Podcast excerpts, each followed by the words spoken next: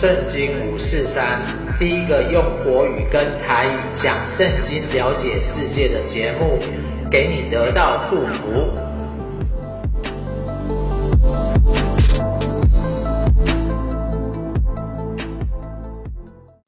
亲爱的朋友，你好，欢迎来收听圣经五四三。我相信啊，在土耳其大地震的伤重之下，各国的救援队啊，都来到土耳其抢救生命。台湾的救援队才在本周也在回来，那举国就是欢呼啊！我相信哦，警消人员把救出来的人呐、啊，呃，救出来，我们真的是非常的感动。然后赶快再由医护人员呐、啊、维护生命，抢救生命是一个绝不容缓的事情。那为何有人呢愿意出死入生的暴露在这个危险当中？单单的只是为了救人一命吗？或者是当下的危机处理？而要怎么做？怎么去处理这个危机？到底可以改变什么？有时候会不会改变到世界的规则呢？所以让本集的圣经五四三，让你知道，哇，你的决定也可以被你来改变世界，或是影响世界。那上一周呢，我们一起讲到，就是以会幕的建造为中心啊，就是上帝呢指示摩西，告诉他要建会幕。也告诉他会幕要怎么建立起来。那本周呢会讲到呃祭司的部分。那因为圣经比较多，在祭司的部分我也会用重点来说明。那祭司的意思呢，它是有服服侍奉的意思。那他们呢也是以色列人的首领。那亚伦一家呢就是被摩西哈一同靠近上帝、服侍上帝的人。祭司的衣袍呢包括几个部分。他头上有戴一个呃裹头巾，接下来他的有内袍，内袍是用白色的这个细麻织成的，然后有一个腰带，然后最重要有一个裤子，裤子是为了遮掩下体，然后这个是一般祭司的部分哦，然后大祭司比较特别，大祭司呢，他其实还有不同的地方，就是他的冠冕，他有戴一个冠冕。上面有一个金黄金做的一个牌子，上面要刻着归耶和华为圣。然后他有一件蓝色的外袍，有点像是围兜兜一样，蓝色的外袍。然后呢，裙袍子的底底下有一个石榴，吃的那个食物的石榴，跟金的铃铛，它彼此的这个相间。然后胸前有个以弗得胸牌。胸牌被称为是决断的胸牌，就是要审判的意思。里面有一个叫乌灵跟土灵。我那时候乌灵跟土灵啊，我自己觉得跟那个就是一个玩笑哈，就跟这个宝贝有点像啊。哦，它其实就是要当要求告上帝以断定是非的。它原意啊是光明跟全备，但是我觉得跟中国人这个宝贝有点像。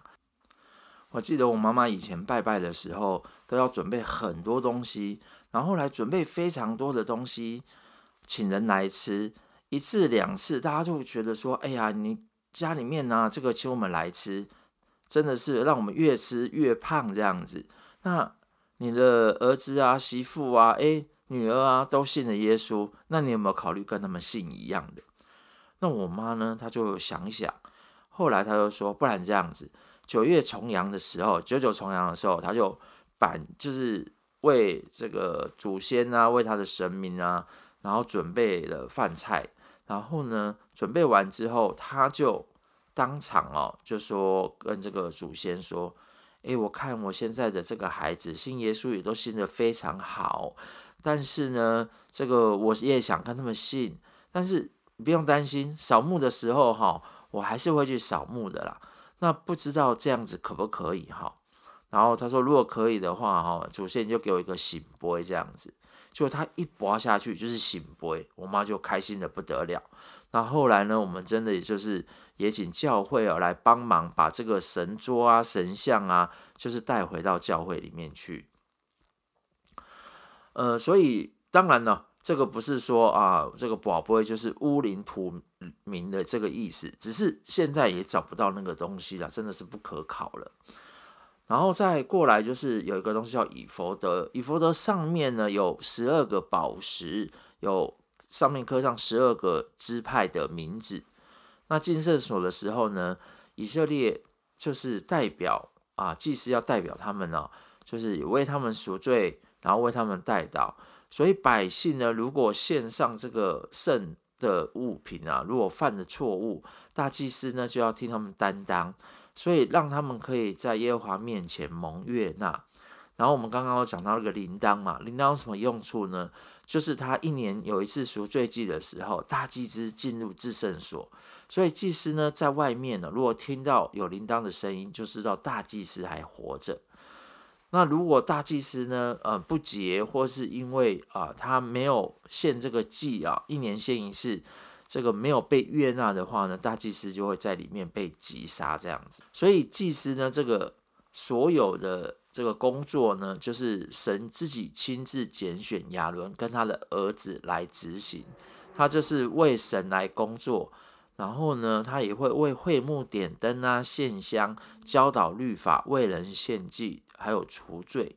最重要的是呢，他也会看这个人呢跟房子哦，那时候有没有大麻风啊、皮肤病啊这样子，然后等于说他也帮助人啊，从这个不洁净。回到洁净的地位，所以、啊，所以祭司的工作是非常非常忙的。我自己觉得哈，祭司的工作啊，其实是什么都要做啦。你知道，在三千五百年前，他们就是一个领袖，不管不不但是一个信仰的领袖，还要教导律法啊，然后还要连这个卫生习惯啊，哇，这个人生病好了没，都要去找祭司看。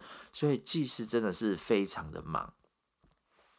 然后呢，所以呃，上帝呢就在摩西上山这四十天之后呢，交代他会幕的事情，也叫他他祭司哦要穿什么衣服，谁要怎么做，衣服要怎么做，然后呢又守安息日的规定。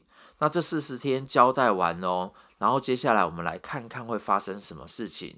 那如果你手边有圣经呢，你也就是可以打开哦。这这边有一段，我们就是照着圣经来念。它是在这个出埃及记的三十二章这样子，出埃及记的三十二章。好，如果您翻到了，那我来念给你听。百姓见摩西迟延不下山，就大家聚集到亚伦那里，对他说：“起来。”为我们做神像，可以在我们前面引路，因为领我们出埃及的那个摩西，我们不知道他遭了什么事情。亚伦对他们说：“你们去摘下你们妻子、儿女耳上的金环，拿来给我。”百姓就都摘下他们耳上的金环，拿来给亚伦。亚伦从他们手里接过来，铸了一个一只牛犊。用雕刻的器具做成，他们就说：“以色列啊，这是领你们出埃及的神。”亚伦看见，就在牛犊面前足坛，并宣告说：“明日要向耶和华守节。”次日清早，百姓起来献燔祭和平安祭，就坐下吃喝，起来玩耍。当百姓见摩西迟迟不下山，他们心中起了疑惑。跟惧怕，所以他们不知道摩西啊到底发生了什么事情。于是啊，他们就聚集到亚伦那里，要求亚伦说：“诶，给我们做神像哦，给我们做神像，为的就是要在我们前面呢、引路这样子。”亚伦呢也在这些疑惑跟惧怕当中啊，就真的用金子呢铸了一只牛犊。其实牛犊的崇拜在中东里面是很常见的。这个两河流域啊，中东啊，都有牛犊崇拜，还有出埃及的这个埃及啊都有。那代表呢就是生殖，就是啊、很会生啊，就是，然后另外一个呢就是追求这个生活的丰裕这样子哦，所以牛犊崇拜是很普遍在那个时候。然后守节的部分呢，其实呢。这个献燔祭跟平安祭啊，我们上次有说到，就是呢跟神明啊同席吃饭哦，那坐起来玩耍，就在偶像面前狂欢啊跳舞，都是一个跟这个神明啊立约的仪式这样子。那糟糕的是什么？糟糕的是亚伦啊哦，自己知道上帝啊是荣耀的，是上帝也自己讲说，哎，不可以为他雕刻什么偶像。结果呢前。面才说了，亚伦他自然自己啊就把这个金牛犊雕刻出来，所以亚伦跟百姓啊，真的是啊犯了大错。那这时候怎么办呢？三十二章七节，耶和华吩咐摩西说：“下去吧，因为你的百姓就是你从埃及地领出来的，已经败坏了。他们快快的偏离我所吩咐的道，为自己铸了一只牛犊，向他下拜献祭，说：以色列啊，这就是领你出埃及的神。”耶和华对摩西说。我看这百姓真是应着景象的百姓，你且由着我，我要向他们发孽怒，将他们灭绝，使你的后裔成为大国。摩西便恳求耶和华他的上帝说：耶和华，你为什么向你的百姓发烈怒呢？这百姓是你用大力和大能的手从埃及地领出来的，为什么使埃及人议论说？他领他们出去是要降祸与他们，把他们杀在山中，将他们从地上除灭。求你转意，不发你的烈怒，后悔不降祸于你的百姓。求你纪念你的仆人亚伯拉罕、以撒、雅各。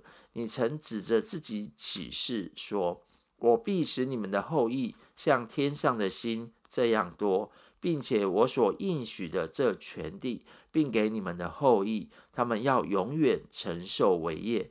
于是耶和华后悔，不把所说的祸降与他的百姓。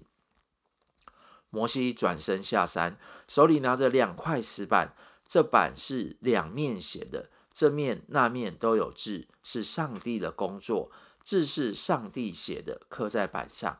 约书亚一听见百姓呼喊的声音，就对摩西说：“在营里有征战的声音。”其实有解经书说到啊，摩西在山上啊，其实不是跟摩西，他跟摩呃约书亚跟摩西一起上山，但是呢，摩西是面见神，约书亚是在呃山的中间呢去守望的这样子。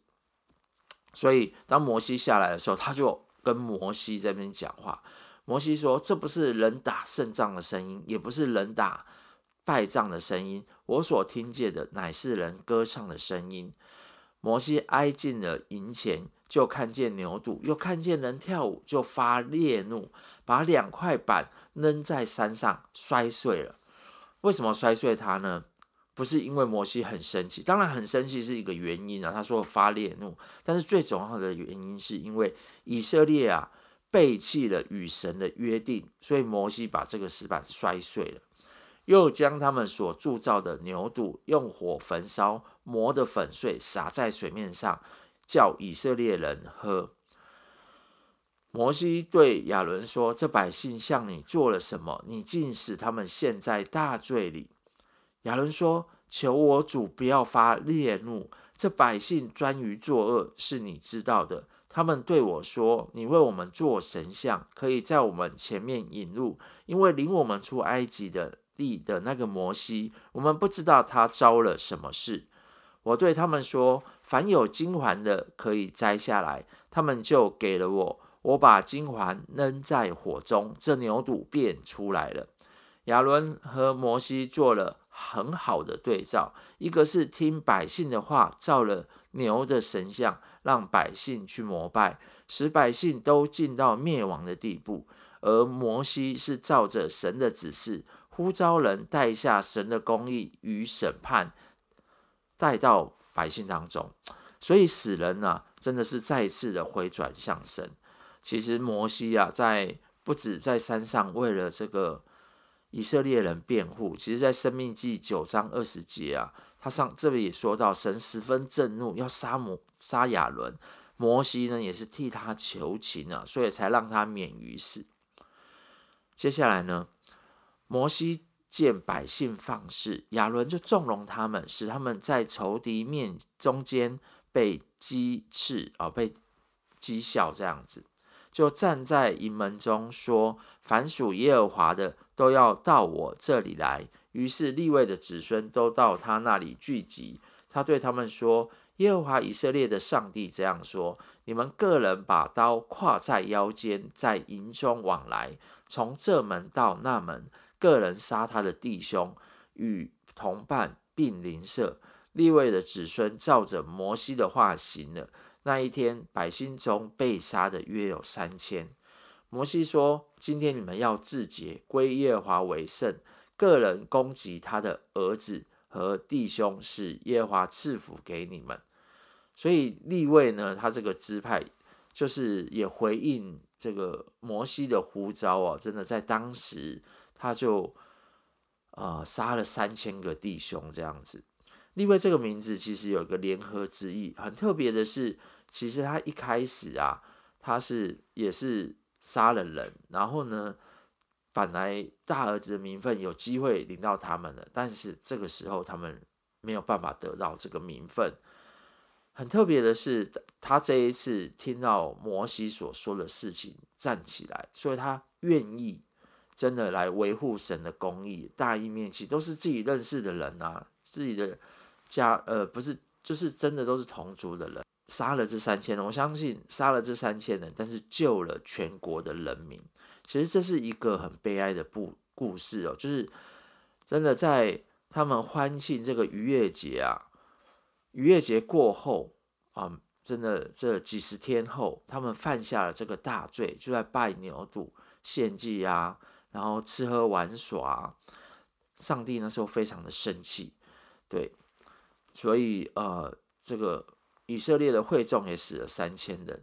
可是呢，在新约的时候啊，在新约的时候，当圣灵降临哦，那个彼得就是高举耶稣的名啊，就是。然后在那一天得救悔改的，哇，也有三千人。所以很奇妙的就是，上帝啊，在旧约跟新约啊，其实真的都是希望人可以可以，人真的可以进到这个救恩里面。所以一方面呢，呃，也是维护他自己的公义；那一方面呢，他也是把他的救恩给他的百姓。所以上帝呢，有人说他是非常公义的，在旧约里面会看到很多的公义，然后可是，在新约哈，很多人喜欢看新约，就是新约哦，耶稣就是非常的慈爱。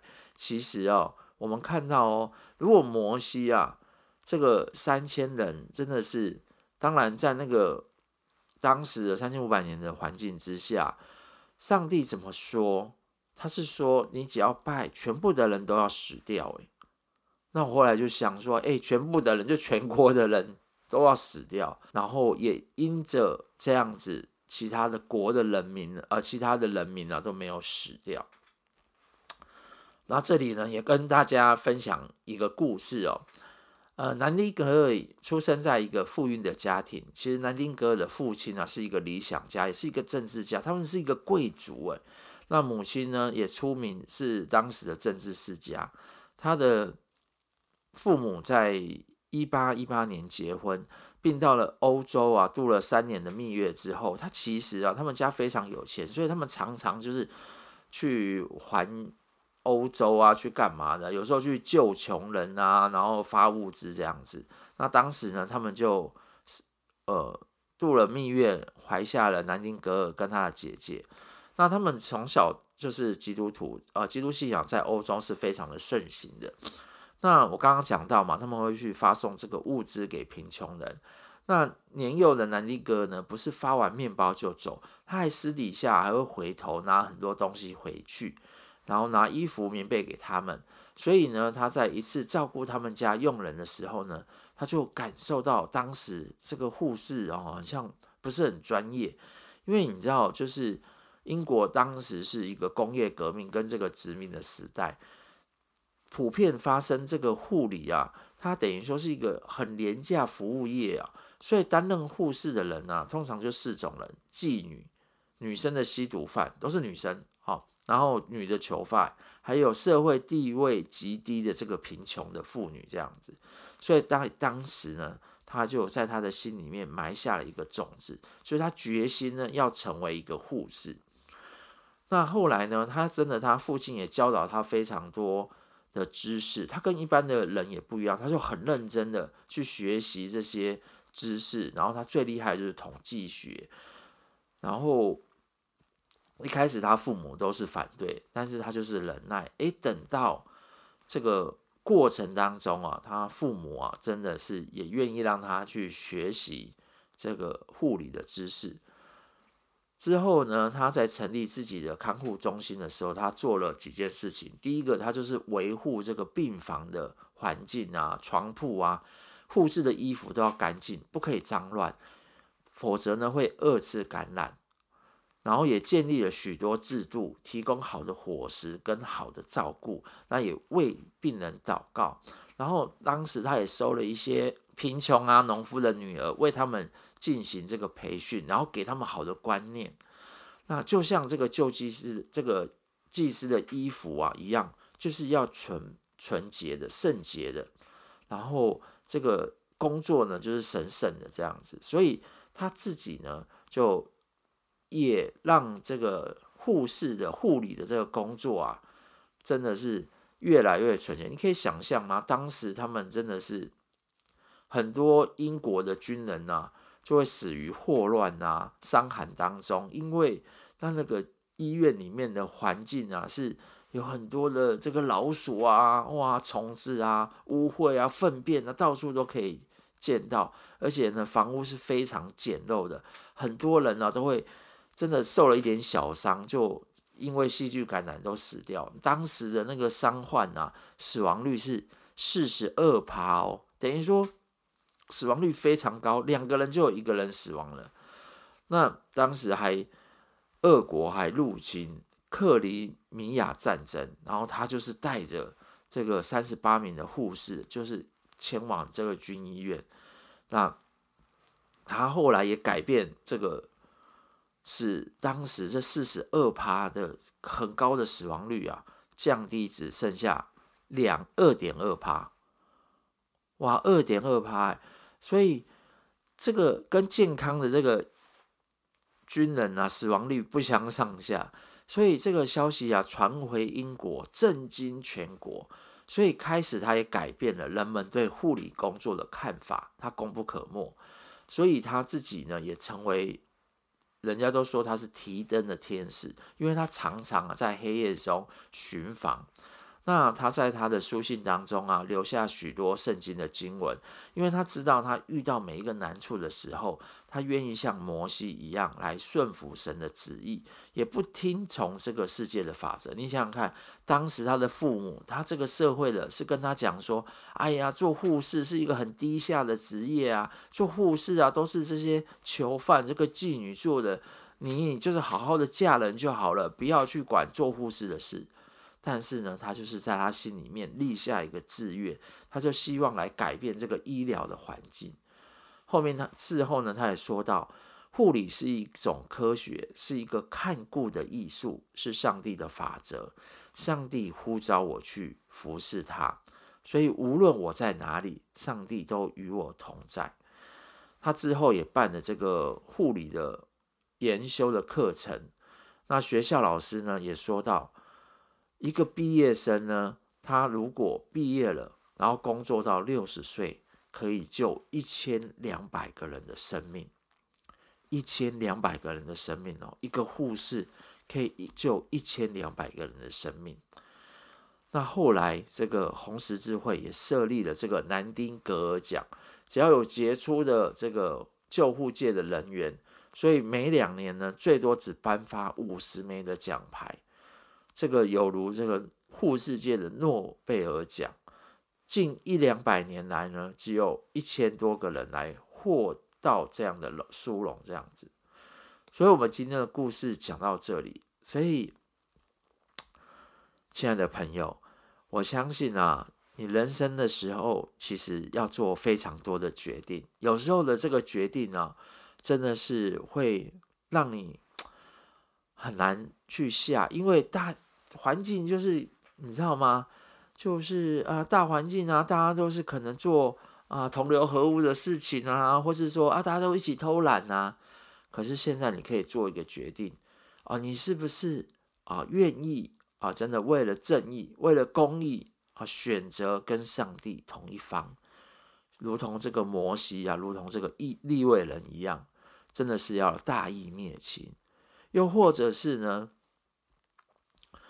嗯，在整个啊生活当中啊，总有一些你现在呢，你的未来也不晓得你要做什么样的职业，你也可以真的是来到上帝的面前，上帝也会来引导你，真的就像这个南丁格尔，或者又是上帝呼召亚伦一样，然后呢，就是立下一个心智，一个愿意拯救人的心智，在他们的这个小小的心灵当中，那你也愿意咬紧牙关，就是往着你的这个样的志向，一步一步的往前走。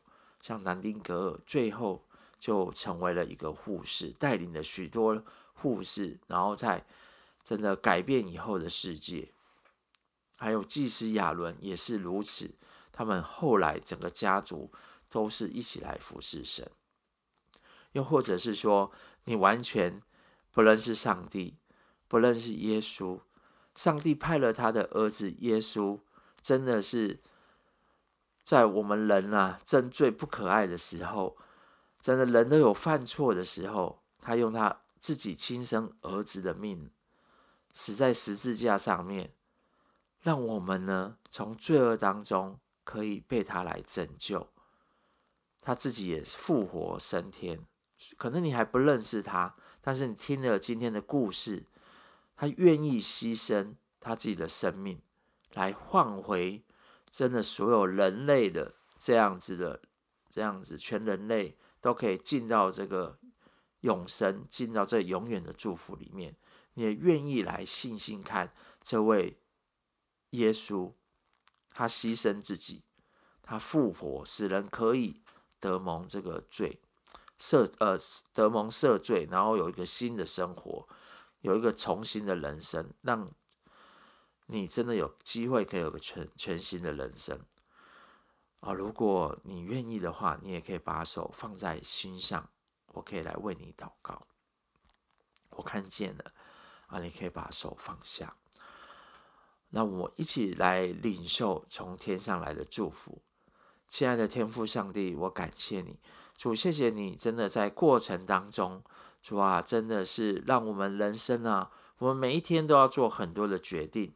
主啊，求你帮助听到这一集的朋友们，让他们每一天在做决定的时候，不要惧怕人的声音，要单单来听上帝你的声音，让他们在做每一个决定的时候，听见你自己对他们心来说话，让他们可以坚定他们的心。梦想也好，坚定他们的信心也好，让他们明白这是你的旨意，使他们可以照着你的心意来行。那如果他们还不认识你的，也帮助他们在信仰上面可以多认识你，就像摩西一样，他来跟你来到你的面前啊，愿意来寻求你的心意，你也指示他会幕怎么做，指示他祭司应该怎么做，你把你的心意指示给他。然后让他可以来领导全国的人民。主，我也相信你也帮助今天刚信耶稣的这个朋友，让他也可以走在你的祝福里面。你当初如何祝福摩西管理全国，你也祝福这位朋友管理他的家庭，管理他的工作，都照着上帝的心意。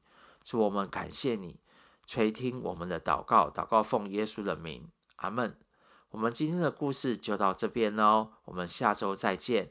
如果你觉得今天的故事也对你有帮助，欢迎您转寄给一个朋友，也让他分享到今天的祝福。